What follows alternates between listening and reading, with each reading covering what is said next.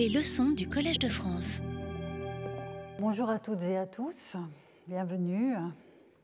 Dans le parcours à travers les usages de hieros dans la poésie archaïque, j'ai laissé jusqu'ici une partie importante, quantitativement parlant, des usages de l'épithète. Il s'agit des cas où hieros détermine des toponymes, que ce soit des cités ou même quelques îles. Comment comprendre l'expression formulaire qui qualifie une cité de hiera Nombre de poleis, nommément évoqués dans l'épopée, reçoivent une telle détermination, et tout particulièrement la cité de Troie, qui est évidemment récurrente dans l'Iliade et qui apparaît dès le deuxième vers de l'Odyssée. Vous voyez à l'écran également des îles ainsi qualifiées comme, euh, le B, le, premier passage au chant 2, donc euh, des locriens qui résident au-delà de l'EB sacré. Donc là, j'ai traduit, euh, j'ai conservé les traductions. Euh, donc le B sacré, chant 4 par exemple, vers 415-416. Si les Achéens détruisent les Troyens et prennent la Saint-Ilion, chant, chant 5, vers 445-446, Apollon le dépose dans la Sainte Pergame où est bâti son temple. Et puis donc dans l'Odyssée, euh, Troyès, Hieron, Ptolietron, dès le, deuxième vers du chant 1. On a aussi euh, Athènes qui est ainsi qualifiée au chant 11, euh, et Pylos au chant, au chant 21. Et je vous renvoie sur cette question qui a été abondamment traitée, même si je n'adopte pas tous les éléments d'interprétation, l'important ouvrage de Stephen Scully, Homer and the Sacred City, qui a été publié à Ithaca en 1990. Alors, que signifie cette expression? Une fois qu'on souhaite dépasser l'explication passe-partout d'une tradition formulaire en quelque sorte démonétisée En effet, si formule il y a, hein, dans tradition formulaire il y a formule, pour figer qu'elle soit, elle doit receler encore quelque chose de ce qui l'a fait naître. Dès lors, si une cité, que ce soit Troie, Pergame, Athènes, Pylos, hein, comme, on le voit à l'écran, ou d'autres moins célèbres que je n'ai pas nécessairement reprises ici, donc si une cité, disais-je, est susceptible d'être qualifiée de hierapolis, cet usage laisse entendre que toute cité peut être ainsi qualifiée, au moins potentiellement. Le formulaire ne fait émerger aucune exclusivité en cette matière et c'est la notion même de polis, davantage que telle ou telle polis particulière, qui est à même d'attirer l'épithète hieros. Donc il n'y a pas des cités qui seraient plus sacrées que d'autres. C'est la cité comme telle qui est susceptible d'être ainsi qualifiée. Alors, les sens de hieros que nous avons envisagés jusqu'ici peuvent-ils nous aider à comprendre l'expression? Reprenons-les brièvement. La possession divine, au sens des anathèmata envisagés il y a plusieurs semaines, ne s'applique pas strictement à Hierapolis. Une polis grecque n'est pas dédiée, consacrée à un dieu spécifique au sens où elle en serait la propriété, je dirais presque juridique. Ce que nous, modernes, appelons une divinité polyade, est une projection à l'ensemble du monde grec du cas particulier d'Athènes et de son Athéna, sur lequel je reviendrai la semaine prochaine. En fait, un grand malheur menacerait la cité qui n'honorerait qu'une seule divinité. Toute la conception des timae divines, à savoir les honneurs dus aux dieux, implique d'emblée une pluralité d'interlocuteurs. Dire qu'Athènes est la cité d'Athéna, comme son nom l'exprime, et élargir ce type de rapport de quasi-exclusivité à toutes les cités grecques n'est même pas une explication faible de la notion de hierapolis. C'est une explication qui a toute chance d'être erronée par la généralisation qu'elle induit. En revanche, si je reprends une fois de plus l'expression de Jean Rudart, estimant que quelque chose de hieros se trouve, je le cite à nouveau, sur une voie qui conduit du Dieu à l'homme et de l'homme au Dieu, l'horizon d'intelligibilité de l'expression s'élargit en faisant surgir la cité comme lieu privilégié d'interaction entre une communauté humaine et les dieux. Un passage de l'Iliade, puisque je vous ai dit que nous restons aujourd'hui dans euh, le corpus poétique, un passage de l'Iliade semble valider une telle hypothèse. Nous sommes au chant 4, vers 44-49, et euh, Zeus parle de Troie aux autres dieux. Et il leur dit ceci, je cite la traduction avec vous, entre toutes les villes qui sont sous le soleil et le ciel étoilé, habitées des mortels sur terre, il n'en était point de plus prisé de moi que la Saint-Ilion. Donc j'ai adopté la traduction de Paul Mazon en laissant Saint-Ilion pour rendre Ilios irait que la Saint-Ilion avec Priam et le peuple de Priam à la bonne pique. Jamais mon hôtel n'y manqua d'un repas où tous ont leur part des libations, ni du fumet de graisse, qui sont notre apanage à nous. Fin de citation. Donc on voit bien ici que cette, euh, qualité de hieros, hieré, hiera, attribuée à Ilion, à Troie, pourrait être liée, en tout cas dans le discours que Zeus adresse aux autres Olympiens, euh, à cette, euh, cette, qualité de relation hein, que le dieu trouve dans cette interaction avec les Troyens.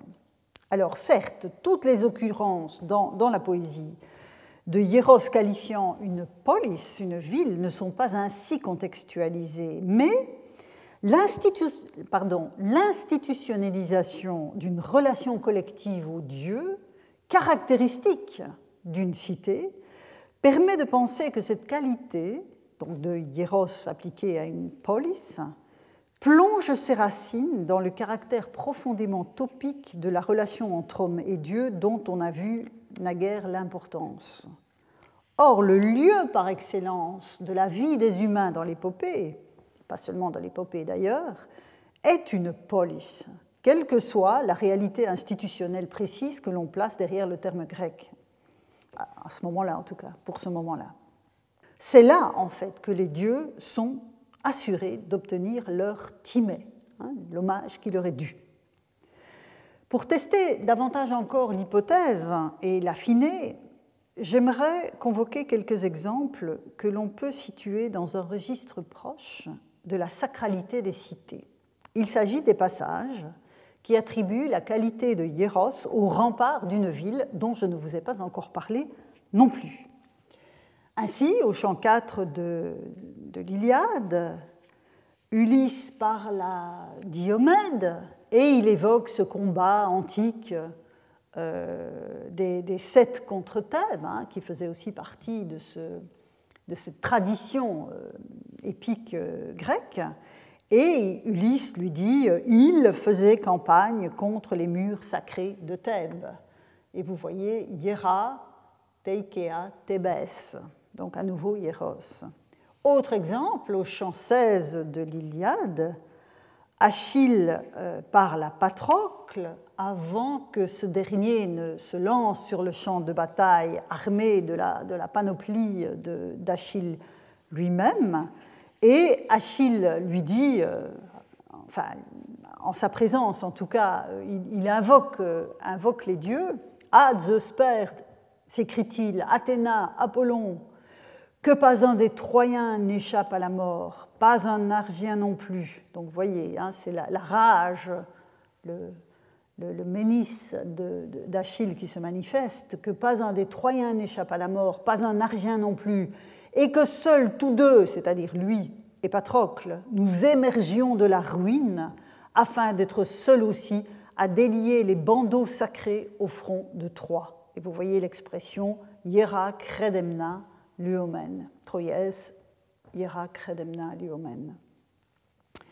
Les murailles de la cité en sont la marque la plus visible de cette cité, en contraste avec ce qui est extérieur à elle.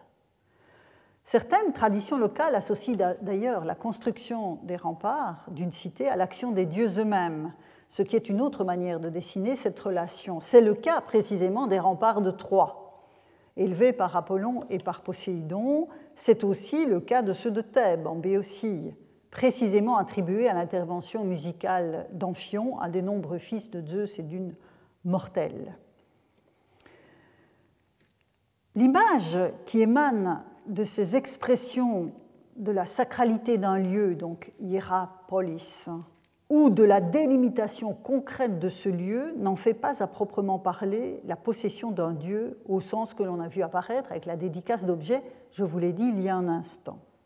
Toutefois, on voit se profiler l'idée d'un espace protégé par les dieux quand s'y traduit rituellement l'interaction continue avec eux de la part de la communauté tout entière. C'est ce qu'affirme Zeus en parlant d'Ilion dans, euh, dans, le passage que nous avons vu précédemment avec Priam et le peuple de Priam. On voit bien que la, la hiérapolis de Troie, c'est ça, c'est Priam et le peuple de Priam. C'est ainsi que je comprends également la qualité de Hiera attribuée à des îles, comme le B, mais il y en a d'autres, terre des hommes qui cultivent leur relation aux dieux, par opposition cette fois, puisque l'île est une configuration topique bien précise, par opposition à l'espace de la mer, où l'interaction ne relève pas d'une communauté comme telle. La toponymie est ici essentielle. Les noms des cités ou des îles attestent l'appropriation d'un territoire et ce que je pourrais appeler son humanisation. Là encore, l'Odyssée est une très bonne pierre de touche pour ce, point de vue, pour, pour euh, développer cette, intuition. En effet, un passage de, l'Odyssée exprime très clairement ce, fait par l'intermédiaire du dieu Hermès, qui, euh, au chant 5, arrive chez Calypso, hein, Calypso qui retient Ulysse depuis déjà pas mal de temps, et euh, Zeus a, envoyé Hermès pour euh, persuader la, nymphe de euh, laisser partir Ulysse. Et donc, Hermès explique à Calypso que c'est contraint par Zeus qu'il est venu la trouver aux marges du monde pour tenter de la convaincre. Et il enchaîne en disant, je cite le passage du chant 5 au versant 102, Qui mettrait son plaisir à courir cette immensité de l'onde amère? Et dans ton voisinage, il n'est pas une cité de mortels qui accomplissent pour les dieux des sacrifices et des hécatombes de choix. Euh, selon la, traduction de euh, Victor Bérard, que j'ai un peu modifiée. Et donc, on voit très bien qu'ici, ce qui attire Hermès, c'est la Bretonne polis, la cité des mortels, parce que c'est là, et je reviendrai sur l'expression évidemment, hierate Redzoucine, euh, Kai et Katombas, puisqu'on retrouve ici aussi avec Hiera euh, la mention d'un euh, enfin, un, terme du champ sémantique de Hieros. Mais ici, tenons-nous-en à la bretonne polis, donc cité, cité humaine qui est ce qui attire les dieux, hein, en contraste avec cette espèce de, de confin du monde où il n'y a rien, où, se, où, se, trouve Calypso, à à quoi il associe aussi l'onde amère, c'est-à-dire cette mer dont les îles forment des, euh, isolats, euh, des isolats humains. Alors, j'en reviens à la question des murailles et de la protection de la cité, avec deux passages de Hieros, où on trouve Hieros dans l'Iliade. je poursuis mon enquête. Et ces deux passages plongent généralement les interprètes dans un abîme de perplexité ou dans une spirale de créativité. Hein, souvent l'un induit l'autre. C'est un peu comme avec le grand poisson de tout à l'heure. Alors, prenons ces passages l'un après l'autre. Le premier est situé au chant 10 de l'Iliade, au vers 54-56. Euh, c'est un discours d'Agamemnon à Ménélas pour mobiliser tout le monde face à la menace troyenne, donc tout le monde dans le camp achéen, bien sûr, face à la menace troyenne qui est grandissante. Et Agamemnon dit à son frère J'irai trouver moi le, euh, pardon, le divin Nestor, je le prierai de se lever et de bien vouloir aller jusqu'à la troupe solide que forment nos hommes de garde afin de leur donner des ordres. Et ici, je viens de citer la traduction de Paul Mazon, qui traduit donc l'expression phulakon hieron telos par la troupe solide que forment nos hommes de garde. Donc hieros, sous la plume de Mason, devient solide. Eugène Lasserre, donc autre traducteur de l'Iliade, euh, reste plus près du texte. Je lis sa traduction. Moi, donc toujours Agamemnon à Ménélas, moi j'irai vers le divin Nestor, le pousser à se lever pour aller, s'il le veut, voir la troupe sacrée des gardes et leur faire ses recommandations. sur le fond, ça ne change pas grand-chose, mais on voit bien qu'ici, euh, Lasserre traduit le Fulacon Nieron Telos par la troupe sacrée des gardes. je, vais, bien entendu y revenir. On retrouve une expression similaire quant au chant 24. Hermès cherche à faire sortir sans alerter les gardes, justement, le roi Priam du camp achéen, où il est venu voir Achille et récupérer le corps de son fils Hector. Et donc on est au chant 24, vers 681-682, et le poète nous dit En son cœur, il, c'est-à-dire Hermès, médite comment conduire le roi Priam loin des nefs en échappant aux yeux des gardes sacrés. C'est la traduction de Mason. Hierous, Pulaorus. Donc textuellement, c'est ceux qui tiennent les portes, hein, les portes du rempart, en l'occurrence du camp achéen. Donc les hommes font ici office de rempart. Le contingent protège le camp, à l'instar des murailles qui entourent une cité. L'analogie est d'autant plus intéressante qu'au fil des années du siège de Troie, le camp des Achéens est devenu une sorte de ville. Alors ce n'est évidemment pas une polis. Hein. Dans cette interaction euh, sur le champ de bataille de, Troie, il y a une cité, c'est Troie. Hein avec les femmes, les enfants. Dans le camp achéen, il y a des militaires.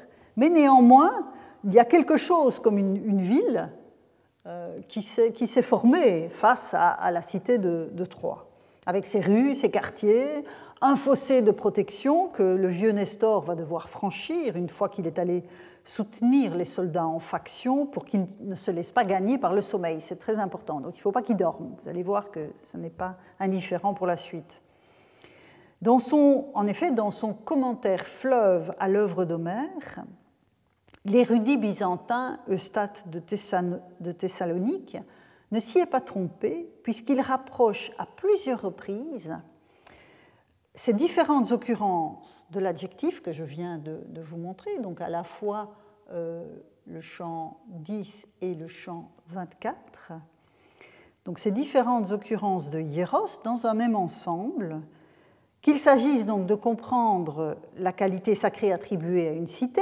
hein, l'ensemble par lequel j'ai ouvert cette, cette, leçon, mais aussi aux remparts et au système de défense que sont les gardiens du camp achéen.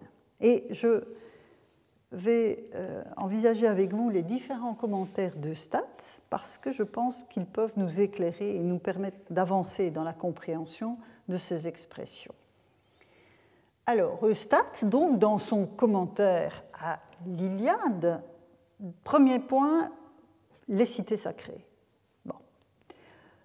Donc, il part du vers où Thèbes est qualifié de hiéra, et il écrit ceci La Thèbes évoquée n'est pas seule à être sacrée mais toute cité l'est également. C'est ce que je vous disais tout à l'heure. En tant qu'elle préserve, donc là, il va donner une explication de, cette qualité de hieros qui est attribuée à une police. En tant qu'elle préserve ceux qui sont à l'intérieur, ce qui est précisément quelque chose de divin pour celui qui s'y trouve. D'où vient que dans les vers suivants, le poète désigne ceux qui de nuit gardent l'armée et veillent sur les autres comme et il cite donc un des passages que nous avons vus, contingent sacré des gardiens. Il dit aussi quelque part que les remparts sont sacrés, et dans l'Odyssée, il parle de la cité sacrée de Troie, et on a la citation du deuxième vers du chant 1 de l'Odyssée avec euh, Hieron, Troyès, Ptoliétron. Euh, donc voilà le premier passage. Il est plus explicite encore, Eustat, donc toujours, quand il en vient au hieron telos phylakon lui-même. Donc ici, en fait, dans, le passage que je viens de lire, il évoquait, donc il partait de l'idée de la, de, la, de la, cité hiera. Dans le passage que nous allons lire ensemble maintenant, il, euh, commente le, euh, le telos hieron hein, que nous avons vu dans l'autre passage. Je cite donc la traduction de, Stat que, j'ai faite. Il appelle le groupe des gardiens Hieron Telos, qui est un contingent divin, puisqu'il procure, restant éveillé, la sécurité à ceux qui dorment. Donc là, on est vraiment dans le contexte de, de, l'Iliade. En effet, et là, il, prend une position de surplomb dans son explication par rapport à l'Iliade elle-même, en effet, toute protection des êtres humains apparaît comme absolument sacrée. Ainsi dit-on également que les remparts des villes sont sacrés. Donc, vous avez les différents euh, éléments à, euh, à l'écran. Enfin, troisième passage, troisième et dernier passage de Stat que je vous soumets, glosant l'occurrence du chant 24 à propos d'Hermès qui médite la sortie de Priam du camp achéen, il écrit ceci on sait également que comme ailleurs, le contingent des, gardiens est appelé Hieron Telos, donc il fait référence à l'autre passage et donc à son autre commentaire. Ainsi dit-il ici aussi comment Hermès conduit le roi Priam loin des nefs en échappant aux yeux des gardiens sacrés. Il les appelle sacrés pour exprimer leur vigilance et leur attention à la communauté, et là le grec, ah pardon, n'ai pas changé de diapo. Euh, le grec euh, que je traduis par, euh, ici par communauté, c'est donc le, à la communauté. En grec, c'est hyper tu koinou frontistikon. Donc là, on a cette notion de koinos qui sera fondamentale pour la suite, qui intervient dans le commentaire euh, de Stat. Donc attention à la communauté, comme on dit également des cités qu'elles sont sacrées. Voilà, fin de citation du commentaire de Stat. Alors au fil des années que j'ai passé à étudier la religion des anciens Grecs, j'ai appris à prendre Stat au sérieux, même si c'est fort indigeste. Bien entendu, sur une ligne du temps, Eustat est plus proche de nous que d'Homère, hein, puisque Eustat c'est le XIIe siècle de notre ère. Euh, de nous que d'Homère, mais son commentaire est gros de mille ans de païdéia grec qu'il maîtrisait de façon absolument euh, étourdissante. Or, le point central de toutes les glosses que je viens d'énumérer est la protection de la communauté, qu'il s'agisse de la population d'une cité ou, par extension, euh, de l'armée dans son camp retranché. C'est une même idée qui fonde le souhait d'Achille d'être avec Patrocle après le massacre des Troyens, le dernier des Achéens. Je reprends le passage du chant 16 que nous avons lu tout à l'heure, d'être le dernier des Achéens avec Patrocle, à délier les bandeaux sacrés de Troie. L'image ainsi convoquée est celle d'une femme dévoilée. Mais plutôt que l'image joyeuse du dévoilement de l'épousée pendant ses noces, c'est en fait celle du viol qu'Achille convoque dans sa fureur. Affirmer le caractère hiéros d'une cité ou d'une muraille, c'est exprimer un souhait d'inviolabilité et de protection dont Achille prend ici l'exact contre-pied. Et Eustate pressant encore au XIIe siècle de notre ère que l'interaction avec les dieux est intrinsèquement associée à cette protection, car l'adjectif théos, divin, vient gloser hieros à deux reprises. Alors tout à l'heure, je euh, pardon, la semaine dernière, je parlais de, tautologie superficielle, hein, mais il n'empêche qu'effectivement, dans ce qui est hieros, il y a quelque chose de divin.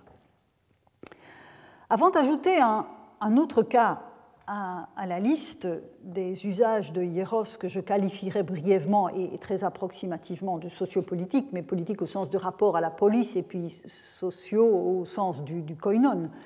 Euh, je voudrais m'attarder un moment sur cette idée de protection et d'inviolabilité.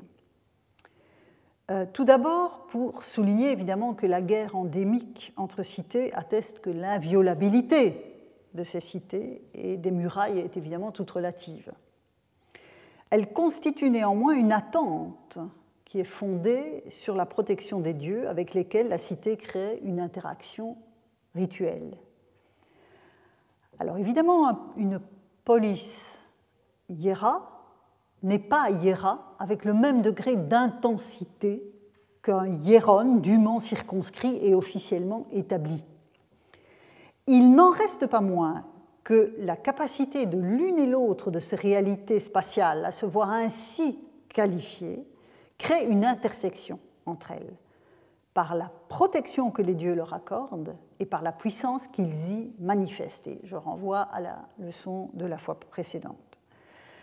Alors, je, ferai pour euh, donner à penser, nous donner à penser, à réfléchir sur ces questions, je ferai une brève comparaison avec le lexique latin de la sacralité, parce que cette comparaison me semble pouvoir être éclairante par les questions qu'elle suscite, et que je ne ferai évidemment qu'effleurer, puisque ce n'est pas mon sujet, mais cette ouverture d'une fenêtre vers, vers Rome euh, nous aider à, réfléchir en retour sur notre propre vocabulaire je donne euh, une brève euh, bibliographie à cet égard.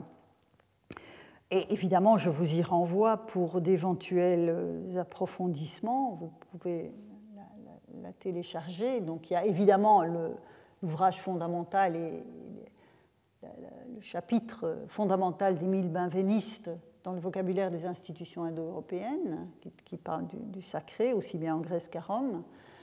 Il y a un article de Robert Schilling, Sacrum et Profanum, essai d'interprétation, les articles fondamentaux de, de Yann Thomas sur la sanction euh, et la violabilité, un très intéressant article de Sylvia Estienne sur la définition rituelle des espaces consacrés à Rome, et enfin un collectif publié récent, en 2017, un collectif dont je vous ai déjà parlé précédemment euh, dans la leçon sur l'historiographie du sacré, euh, dirigé par Thibault Lamfranchi autour de la notion de sacer. Donc voilà pour, euh, étayer un peu, donner une, assise à cette brève incursion.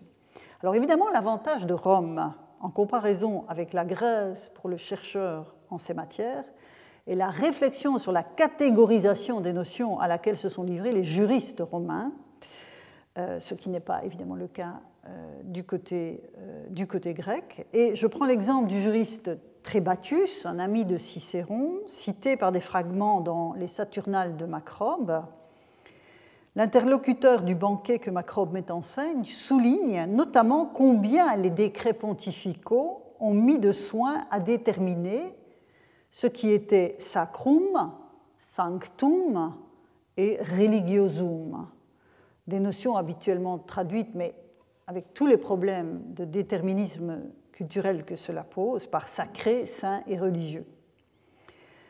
Je prendrai juste une très brève citation de Macrobe qui nous dit ceci au livre 3, chapitre 3, paragraphe 2, et je n'ai pas encore pu euh, consulter l'édition des belles lettres, mais ce, livre vient de sortir aux, belles lettres.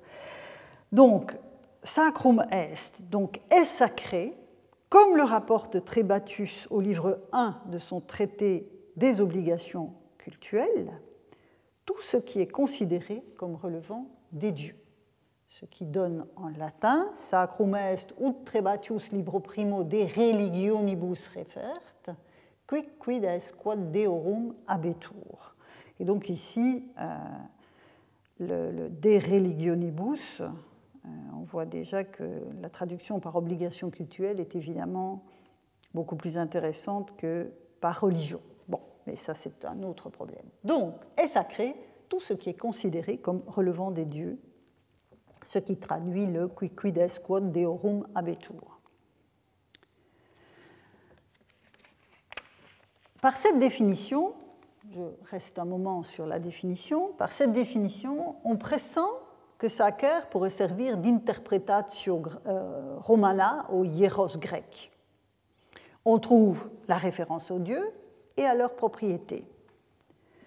Alors évidemment, les subtilités juridiques dont la culture romaine assortissent ce premier constat sont très nombreuses et ce n'est pas mon propos d'entrer dans ces subtilités, je l'ai dit. Ce qui m'intéresse, c'est le rempart dont je suis parti. En latin, dans la catégorisation des juristes, je n'ai pas repris le passage en latin ici, mais les murailles relèvent de ce qui est sanctum, à savoir de l'inviolabilité, de la protection contre les agressions. Donc, ce n'est pas sacer qui est utilisé, ou sacrum, ce qui est sacrum, mais c'est ce qui est sanctum. Or, or, quand Plutarque, dans la vie de Romulus, entend exprimer en grec cette notion romaine de sanctus, à propos du tracé du pomérium de Rome à la fondation de la cité, c'est l'adjectif hieros auquel il recourt. Alors évidemment, ici, nous sommes des siècles après euh, le corpus poétique dans lequel je me promène avec vous depuis trois semaines maintenant. Euh, mais bon, le, statut évidemment de ces, de ces, Grecs sous autorité romaine, et voire même euh, ces Grecs qui sont des citoyens romains et qui sont bilingues, comme plus tard, comme Denis d'Alicarnasse, ce sont des textes qui, nous donnent une nourriture intéressante pour réfléchir aux notions la comparaison entre le, grec et le latin. Et donc, dans euh, le chapitre 11 de sa vie de Romulus, voici ce qu'écrit Plutarque. Là où l'on veut, donc, parlant donc de la, euh, de l'établissement des remparts euh, en contexte romain. Là où l'on veut intercaler une porte, dans les murailles donc, on retire le soc, on soulève la charrue et on laisse un intervalle.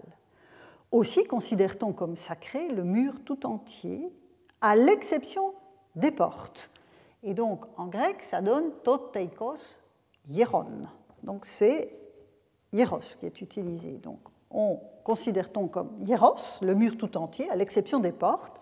Si l'on tenait les portes pour sacrées, donc hierai, hein, les on ne pourrait sans craindre la colère divine y faire passer ni les choses nécessaires qui entrent dans la ville, ni les choses impures qu'on en rejette. Donc Hieros ici, donc fin de citation.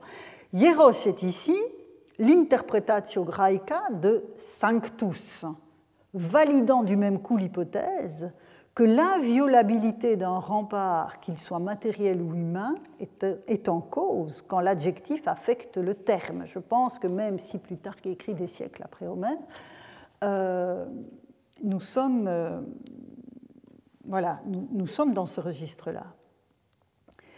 Toutefois, quand il revient sur cette problématique dans ses questions romaines, Plutarque va affiner son vocabulaire et il va conclure les multiples réponses à la question posée en écrivant, et c'est le deuxième passage que vous avez à l'écran, donc je suis dans les questions romaines cette fois, quand ils circonscrivent les remparts, écrit Plutarque, après avoir déterminé les espaces des portes, il soulève le soc et transporte la charrue afin que tout ce qui a été labouré soit sacré et inviolable. Là, l'inviolabilité est évoquée en une juxtaposition des adjectifs hieros et asulos, qui se répand à partir du milieu du IIIe siècle avant notre ère et qui relève de l'accord passé entre la cité ainsi qualifiée et d'autres cités qui reconnaissent ce statut.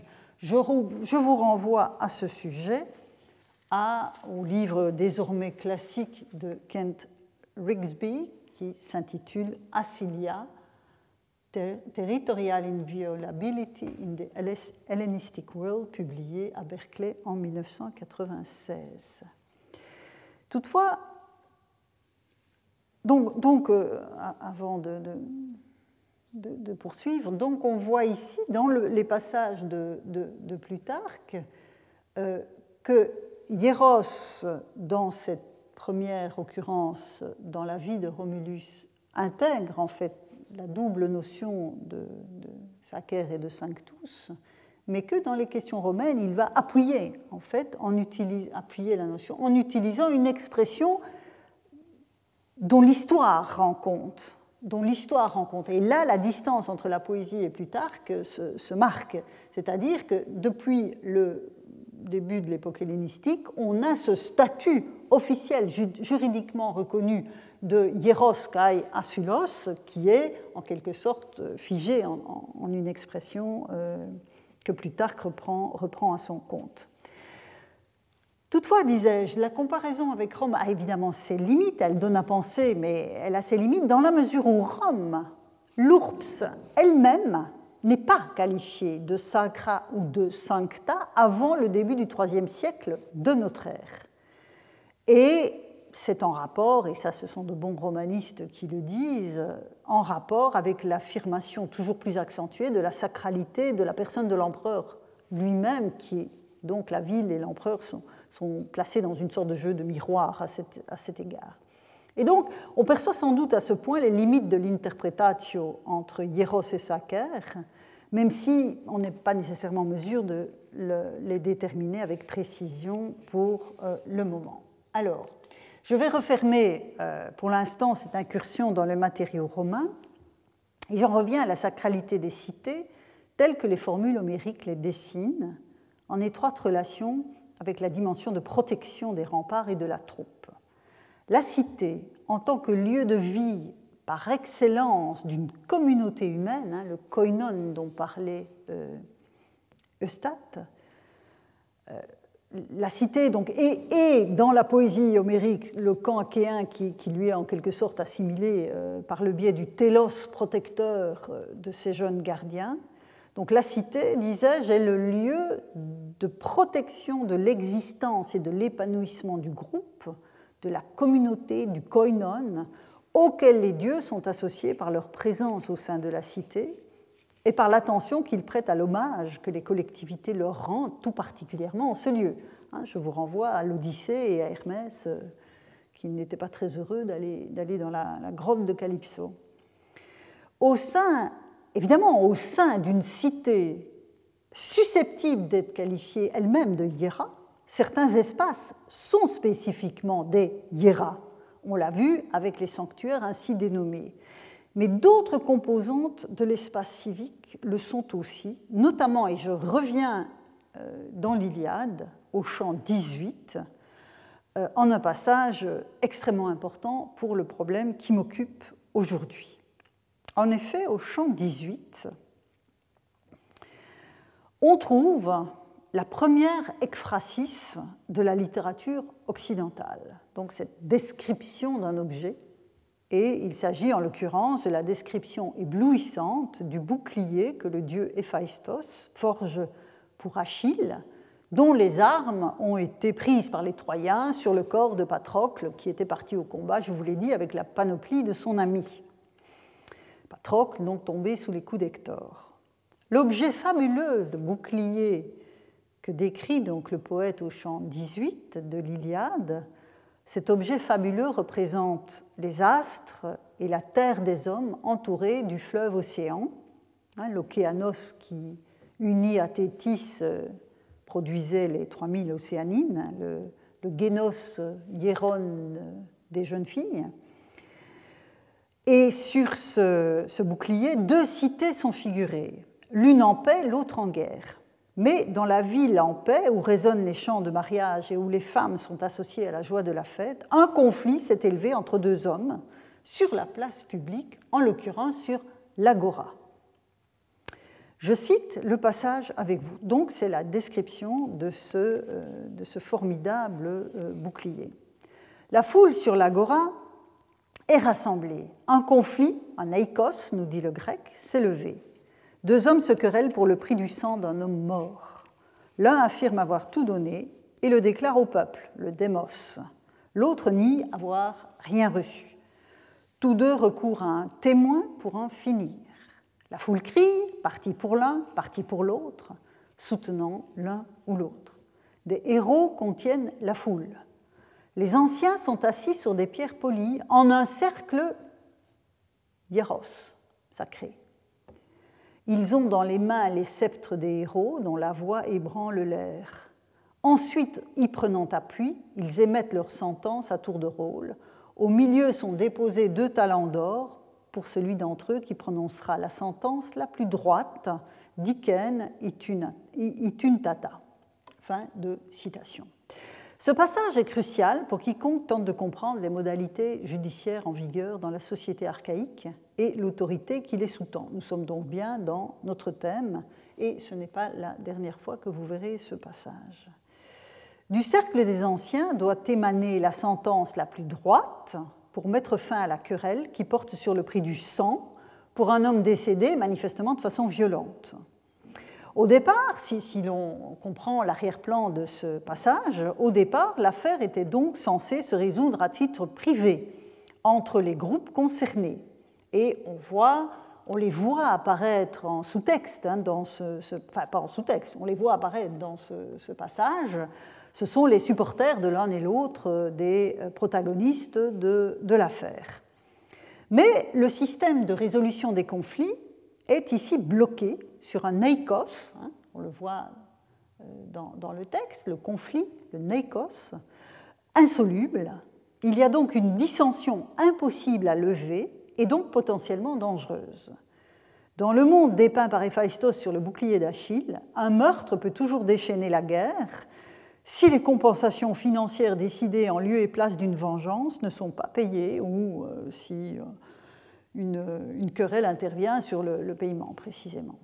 Le détail de la procédure évoquée ici nous échappe, le détail, et beaucoup d'encre a déjà coulé pour qu'on rende compte de ces quelques vers. Alors à ce stade de la présente, de la présente réflexion, je m'en tiendrai, comme vous vous en doutez, à la qualification de hieros qui caractérise le cercle formé par les anciens assis sur leur pierre polie par les ans. Chacun à son tour L'un d'entre eux s'appuie sur un sceptre pour prononcer une dike, une sentence, qui soit la plus droite possible. Diken une tata, nous dit le vers 503 euh, du, passage. Euh, au terme de ce qui est avant tout une joute oratoire dont sortira un vainqueur, puisque vous remarquerez qu'il y a deux talents, ce qui n'est pas mal, hein, qui sont déposés au, centre, euh, du, groupe, au milieu du groupe, le conflit sera réglé, éloignant du même coup le risque que le, le risque que le Neikos faisait courir à la communauté. Pour comprendre en quoi ce cercle que forment les anciens peut être qualifié de hieros, une incursion dans la théogonie des iodes s'impose et là ensuite, enfin là encore, c'est un passage sur lequel je reviendrai. Les vers qui m'intéressent se situent dans le prologue de l'œuvre, quand Hésiode évoque l'inspiration des muses. Hein, on a vu tout à l'heure d'ailleurs, la, euh, pardon, on a vu la semaine dernière euh, la, couche sacrée de Mnémosine sur laquelle Zeus euh, venait pour engendrer les, neuf muses. Donc on est dans le même contexte. Euh, Hésiode donc évoque l'inspiration des muses qui saisit non seulement les poètes mais aussi les rois. Ce sont donc ces derniers qui vont nous retenir. Je lis la traduction avec vous, donc ce sont les vers 81 à 93, c'est un peu long mais c'est important. Celui que tiennent en honneur les filles du grand Zeus, sur qui dès sa naissance se pose le regard parmi les rois nourrissons de Zeus, celui-là, elle lui verse sur la langue une rosée suave, celui-là, les mots lui coulent de la bouche, propre à apaiser, et ces gens ont tous les yeux sur lui, quand il tranche en matière d'arrêt coutumier par l'effet de sa droite justice. Et euh, l'expression qui est utilisé par le poète convoque à nouveau la notion de dike, plus les, les thémistos, euh, la notion de dike qui est à nouveau qualifiée par Itus, qui cette fois évidemment n'est pas au superlatif, puisqu'il ne s'agit plus d'une joute oratoire comme telle, puisque le roi est seul à, à trancher. Celui-là, sans le moindre faux pas, quand il place quand il parle sur la place, et donc on a à nouveau l'agora, donc on est dans le même contexte qu'au chant 18 de l'Iliade, a vite fait de mettre un terme aux querelles, même grandes. Il sait s'y prendre, car s'il y a des rois, des rois pleins de sagesse, c'est bien afin que pour les gens à qui l'on cherche à nuire en place publique, ils fassent à terme se retourner ces actes contre leurs auteurs, et cela sans peine, en se gagnant les cœurs par des mots sans rudesse. Et quand ils s'avancent à travers la foule assemblée, nous continue Hésiode, c'est comme un Dieu qu'on cherche à se le concilier par un respect bien propre à apaiser, et on le voit de loin dans les réunions publiques. Tel est le don sacré, hiéré dosis, nous dit le grec, que les muses dispensent aux humains, donc aussi bien les poètes que les rois. Donc c'est une hiéré dosis. Je reviendrai plus tard sur le registre de la Thémis, qui, que permet d'entrevoir ici la référence au Thémistos hein, du vers 85, euh, parmi lesquels donc tranchent les rois par leurs sentences droites. Mais la référence à de telles sentences m'arrêtera dans un premier temps, car leur évocation sur l'arrière-plan d'un neikos est le même que dans la description du bouclier d'Achille. Donc, comme je le disais, hormis l'usage du, superlatif de itus euh, qu'on trouve euh, euh, comme tel dans, un passage et, non dans l'autre. De part et d'autre, donc, nous avons affaire à un dit de justice, droit, énoncé publiquement, et le parallèle hésiodique permet d'attribuer aux anciens de la cité du bouclier la mémoire des Thémistos. Cani Bonafé, dont j'ai repris euh, largement la traduction ici, euh, traduit judicieusement par arrêt coutumier. On verra que c'est. On approfondira ce point plus tard. L'ajout de ces dits de justice, les dicailles évoqués par Homère, est parallèle aux paroles du basileus, du roi, dont l'inspiration est une dosis, un cadeau sacré des muses aux hommes. La parole la plus droite, hein, on voit d'où vient la notion de droit, la parole la plus droite et donc la plus juste, qui finit par l'emporter sur l'agora de la communauté aux prises avec le Neikos dans l'Iliade, est comparable au don des muses qui honore le basileux sur l'agora hésiodique. Et si l'on étend cette comparaison, le cercle des anciens pourrait être hieros en ce qu'il est le lieu de ce type d'exercice, enfin ce type de performance plutôt, associé aux déesses. Il est le lieu aussi, ce cercle des anciens dans l'Iliade, même si ce n'est pas exprimé de la même manière, d'une dosis, comme le dit Hésiode, à savoir le don de l'inspiration divine. Mais c'est une approche hein, qui, me semble pertinente, mais ce n'est peut-être pas le dernier mot que l'on puisse en dire, car c'est bien le cercle que forment les sièges et les anciens qui les occupent qui est ainsi qualifié. Il y a un espace qui n'est pas euh, banal. J'ai évoqué en ouvrant cette leçon la sacralité des cités et des remparts homériques. Préservation, inviolabilité, souci de protection de la communauté qui interagit avec ces dieux sont autant d'éléments qui ont nourri la réflexion que nous avons menée jusqu'ici sur l'attribution de la qualité de hieros aux cités, à leurs murailles et, on l'a vu, aux gardiens hein, des remparts, en l'occurrence du camp achéen. Or, le cercle des anciens chez Homère, comme la parole inspirée du roi chez Hésiode, ont pour mission de neutraliser le naikos, le conflit. Ils agissent vis-à-vis des troubles intérieurs, comme la muraille d'une cité le fait, contre les menaces extérieures. La comparaison enrichit, me semble-t-il, la compréhension de ces différents emplois de Hieros, où se trouve exprimée la survie même d'une communauté protégée par ses dieux. Dès lors, me semble-t-il, c'est en tout cas l'hypothèse que je vous soumets, le cercle sacré des anciens pourrait bien être parallèle dans la gestion des affaires intérieures de la communauté au telos hieros des gardiens ou à la sacralité des remparts dans leur vertu de protection contre l'extérieur, l'une et l'autre divinement accompagnées. Donc vous voyez que là encore, je pense que on peut aller plus loin que la simple référence à une sacralité, une consécration, même à un don sacré. Il y a là un faisceau d'éléments qui, qui, associe puissamment la notion de hieros à la question de la, euh, protection, de la survie de la, communauté. Alors, j'en arrive maintenant au deuxième aspect de la leçon d'aujourd'hui, dans le titre de cette leçon, et, on poursuit ainsi euh, l'enquête sur Hieros dans la, dans, dans la, poésie archaïque, dans le titre de la leçon que je reprojette à l'écran, j'ai associé la cité et le sacrifice. Le passage déjà évoqué où Zeus parle des sacrifices offerts à Troie, par Priam et son peuple, atteste l'étroitesse des relations entre la vie en cité et ce que j'appellerais, pour faire bref, la culture sacrificielle. Si la qualification de hieros attribuée à une cité nécessitait que l'on s'y arrête un peu longuement, l'omniprésence du terme hiera et d'autres mots formés sur lui en contexte sacrificiel ne nécessite pas de long développement. Hein. Ce sont des choses bien connues, mais seulement quelques rappels. Alors évidemment, dans ce passage, on n'a justement pas la notion de hieros, mais on va voir qu'elle est, est, diffuse dès qu'on parle de sacrifice. Et pour cette enquête, l'ouvrage de Jean Casabona reste un passage obligé, donc euh, recherche sur le vocabulaire des sacrifices en grec des origines à la fin de l'époque classique. Euh, c'est sa thèse, en fait, qui a été publiée en 1966. Alors, partons du vocabulaire, puisque c'est, notre, c'est le fil que nous, que nous tirons. Et donc, je vous mets sous les yeux toute une série de termes qui intègrent la notion de hieros.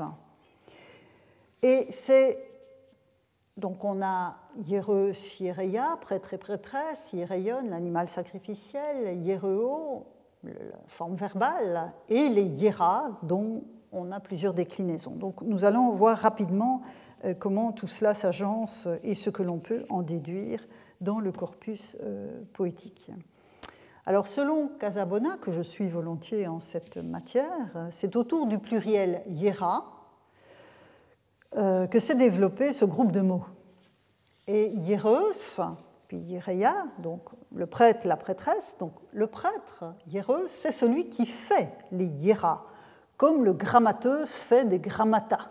Hein. On a là les noms en eus, comme ceux-là sont à date ancienne des noms de métiers, de positions sociales, qu'il suffise de penser à Basileus, dont on vient de parler, le chef, le roi, que l'on a vu en action sur l'agora. Alors pour le grammateus, ce, qu'il produit, le, caractère concret de ce qu'il produit, les grammata, les lettres, les textes, est évident. Pour le basileus, l'abstraction est davantage de mise. Pour le hiereus, les hiera auxquels son nom est associé peuvent être les parts concrètes que dégage l'opération sacrificielle, puisque c'est un premier sens de hiera au pluriel, hein, les parts concrètes issues de la découpe de l'animal, comme vous le voyez à l'écran, euh, et s'étendre par synecdoque à toute l'opération en tant que processus rituel. Euh, on a des offrandes au sens large, où on garde l'aspect concret, ou une acception plus abstraite qui évoque les rites eux-mêmes. Le hiereion, donc deuxième occurrence à l'écran, est la forme substantivée d'un adjectif hiereios qui est tiré de hiereus, comme basileios, royal, est tiré de basileus. Mais le hiereion, dès ses premiers emplois dans l'épopée, qui ne sont pas très nombreux, euh, est immédiatement spécialisé et désigne l'animal sacrificiel l'animal sacrificiel, et cet emploi aura une remarquable postérité, comme hiereuse d'ailleurs, euh, notamment dans les normes rituelles épigraphiques. Le verbe, quant à lui, aura une postérité moins importante. Il est formé donc sur le substantif hiereus et désigne donc l'action accomplie par le hiereus. Or, le verbe commande, alors je vous ai je n'ai pas repris d'exemple ici, mais le verbe commande l'accusatif du nom de l'animal sacrificiel, c'est donc hiereo, hierein, c'est le traitement de l'animal pendant le processus sacrificiel qui est au cœur donc du nom du desservant. Euh, le verbe donc est essentiellement attesté dans la poésie archaïque et il exprime l'idée de sacrifier, mais dans une acception bien précise. Et là, évidemment, il faut me croire sur parole, je ne vais pas déployer euh, tous les passages. Euh, il s'agit vraiment de la phase d'immolation, et ça, Casabona l'a très très bien montré. La phase d'immolation, donc l'idée de sacrifier au sens d'immoler, comme Tuain le fera par la suite, mais ce que Tuain par la suite désigne est plus large que la seule euh, immolation et recouvrira aussi cette autre expression euh, poétique du sacrifice, poétique, hein, on trouvera très peu ça en prose, qu'est la combinaison donc, de Yera en tant que. Alors, on va voir, par concrète ou célébration, et les verbes redzein ou erdein qui sont formés sur le même thème et qui sont interchangeables en, l'occurrence. Euh, avant d'envisager le, ce cas précis, je, veux souligner, parce que je ne suis pas sûre que je vais avoir le temps d'y revenir, euh, donc je vous ai dit, euh, formé sur Hiera, le prêtre en Grèce n'est pas une figure hieros comme tel, au sens où il serait consacré et, voué à un mode de vie euh, particulier. Hieros, les hieras qui sont derrière son, nom, c'est vraiment ce qu'il produit, c'est-à-dire les parts sacrificielles. C'est important de le, rappeler. Bon, j'en arrive à, mes expressions aux expressions euh, de, l'acte sacrificiel. Donc on voit ici trois passages de l'Iliade, au chant 1, au chant 9 et au chant 11, où sont combinés les, notions, donc les, termes Yira et Redzein ou Erdein. Donc, pour apaiser le préservateur après avoir accompli les Yira, on va traduire comme ça en première instance. Autre passage, demain, après avoir accompli les Yira pour Zeus et tous les dieux. Troisième exemple, autour de la ville, nous accomplissions les Yéra pour les dieux. Alors c'est évidemment la cérémonie qui est en ligne de mire quand on traduit le verbe par accomplir. En traduisant par offrir, ce qui ne serait pas faux, les Yéra deviennent concrets. Mais c'est finalement, quand on doit traduire, hein, puisque c'est quand même ça l'objectif, c'est assurément le verbe sacrifier qui englobe le mieux l'idée véhiculée par l'expression qui peut également se ramener au verbe seul. Je vais vous montrer des, passages où le verbe est seul, mais vous voyez ici que quand on, transforme les trois passages dont je viens de lire la traduction, ça devient pour apaiser le préservateur après avoir sacrifié. Demain, après avoir sacrifié à Zeus et à tous les dieux, autour de la ville, nous sacrifions aux dieux. Donc en français, ça, fonctionne très très bien, puisque sacrifier peut, commander un, objet ou, non. Alors je vous disais, ces verbes poétiques que sont Redzein et Erdein euh, peuvent aussi apparaître seuls, sans hiera ou sans euh, un, autre, un autre COD, un autre complément d'objet. Ils sacrifiaient aux dieux toujours vivants, vivants l'un à un dieu, l'autre à un autre. Vous avez Allos Dallo et Redze Theon Ae Genetaon. Donc là, Redzein est tout seul et c'est ça que ça veut dire, évidemment, c'est sacrifier. Autre passage au chant 8, là où les Achéens avaient coutume de sacrifier à Zeus euh, Panomphaios, et c'est le verbe redzein tout seul. Euh, mais il peut aussi être assorti euh, du nom d'un animal. Et donc là encore, la notion de sacrifier fonctionne, enfin le verbe sacrifier fonctionne très bien. Euh, donc c'est une prière. Donc je te sacrifierai une génisse d'un an au large front indompté qu'aucun homme n'a encore mise sous le joug, rexo boon. Donc là on a l'animal qui apparaît. Un passage plus complexe de, de, l'Iliade au chant 23. Iris vient trouver Boré et Zéphyr qu'Achille supplie d'attiser le bûcher funéraire de Patrocle. Non, Patrocle est mort, Achille organise ses funérailles, euh, le bûcher doit flamber, et donc il supplie les, vents d'intervenir pour que le bûcher s'embrase, et Iris, la messagère, vient trouver les vents en question. Et Boré et Zéphyr veulent la faire asseoir, et voilà ce qu'elle répond. Ce n'est pas le moment de m'asseoir. Je repars et m'en vais au bord de l'océan dans le pays des Éthiopiens ils sont en train de sacrifier des hécatombes, donc des, dizaines de, bovins, et on voit l'expression Redzusi hecatombas, pour les immortels, et je veux moi aussi avoir ma part de Hiera. Mais Achille, dit-elle, supplie Boré et le bruyant Zéphyr, il vous promet de beaux Hiera. Donc vous voyez qu'on a là une, récurrence d'expressions dans ce passage. Au vers 206, c'est là, euh, donc avec l'expression Redzus Sekatombas, c'est la cérémonie dans sa totalité qui est évoquée, le sacrifice de multiples bovins offerts aux dieux par les Éthiopiens. Au vers suivant, Iris va exprimer son désir d'être présente en une formule que l'on pourrait traduire de deux manières. Prendre part au Yéra, et là je privilégie l'aspect, enfin le, le, sens global de rituel ou de cérémonie, ou avoir ma part de Yéra, considérant alors plutôt les parts qui sont produites par un sacrifice. Et c'est ce que j'ai choisi ici, avoir ma part de Yéra. C'est vraiment la timée des dieux qui s'exprime, enfin de la déesse en l'occurrence. Et en effet, quand on regarde un passage du chant 11, on voit très clairement que dans ce cas-là, Yéra désigne les parts. Hein, on voit le vieux meneur de chars Pélé hein, qui brûlait de gras cuisseaux de bœuf pour Zeus tonnant dans l'enclos de la cour. Euh, il tenait une coupe d'or avec laquelle il répandait des libations de vin au sombre feu sur les parts sacrées flambants, sur les hiéras flambants.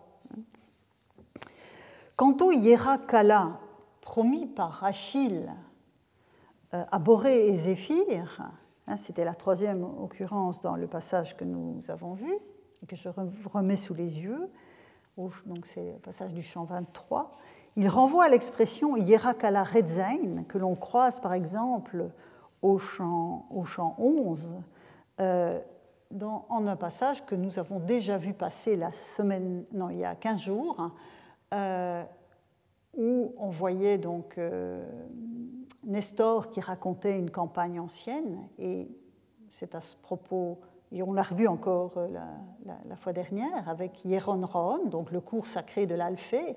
Mais il y a donc cette évocation d'un sacrifice. Enta dir rexante supermene hierakala. Donc nous avons sacrifié, alors là je traduirais sous de beaux auspices, euh, sous de beaux auspices à Zeus très puissant, etc. Euh, donc L'expression Redzein Yerakala n'est pas fondamentalement différente du simple Yera Redzein. L'adjectif ajoute toutefois une dimension que nous aurions tendance à qualifier d'esthétique, puisqu'il s'agit de la beauté des rites, mais en Grèce, la beauté, c'est toujours plus que ça. Kalos induit ici le fait que les parts sacrificielles remplissent en fait les conditions nécessaires pour plaire aux dieux et susciter en retour les bienfaits attendus de leur part. Et donc on voit là dans ce passage, par l'ajout de Kala, la définition même de ce qui est Hieron, hein, comme, lieu d'interaction entre les dieux euh, et les hommes. Et chez Hérodote, parce que c'est un verbe que l'on ne trouve pas à la période archaïque, on verra arriver le verbe kaliereo, hein, qui est une sorte de concentré verbal de euh, redzain yerakala. Tant donc l'expression euh, Yerakala que le verbe Kalierain font droit à l'issue attendue de, euh, de l'opération. Et donc on voit bien que cette beauté-là fait référence à une dynamique qui crée les conditions de possibilité d'une interaction entre le groupe sacrifiant et le ou la divinité destinataire. Alors, Résumons et concluons cette leçon sur la cité, quand elle est dite hiera, et sur le sacrifice véritablement infusé par le champ sémantique de hieros au départ de la forme du neutre pluriel. La cité, symboliquement sainte de ses murailles, est le lieu de protection et d'épanouissement du koinon, de la communauté dont les dieux sont partie prenante. La qualité de hiera que la poésie archaïque applique à toute police, enfin à toute police, mettons l'accent, indistinctement en fait le lieu privilégié du déploiement de l'activité humaine sous le regard des dieux, dieux qui sont en attente de leur timée, de l'hommage qui leur est dû, puisque la divinité même est affirmée par la timée qui est allouée. Donc c'est un rapport extrêmement étroit que ce soit pour sa subsistance, pour la protection contre le dissensus interne ou la menace extérieure, la vitalité, je retrouve cette notion, la vitalité du koinon spécifique qu'est une cité, s'inscrit dans une interaction continue avec les puissances divines qui habitent le monde et fréquentent les hommes.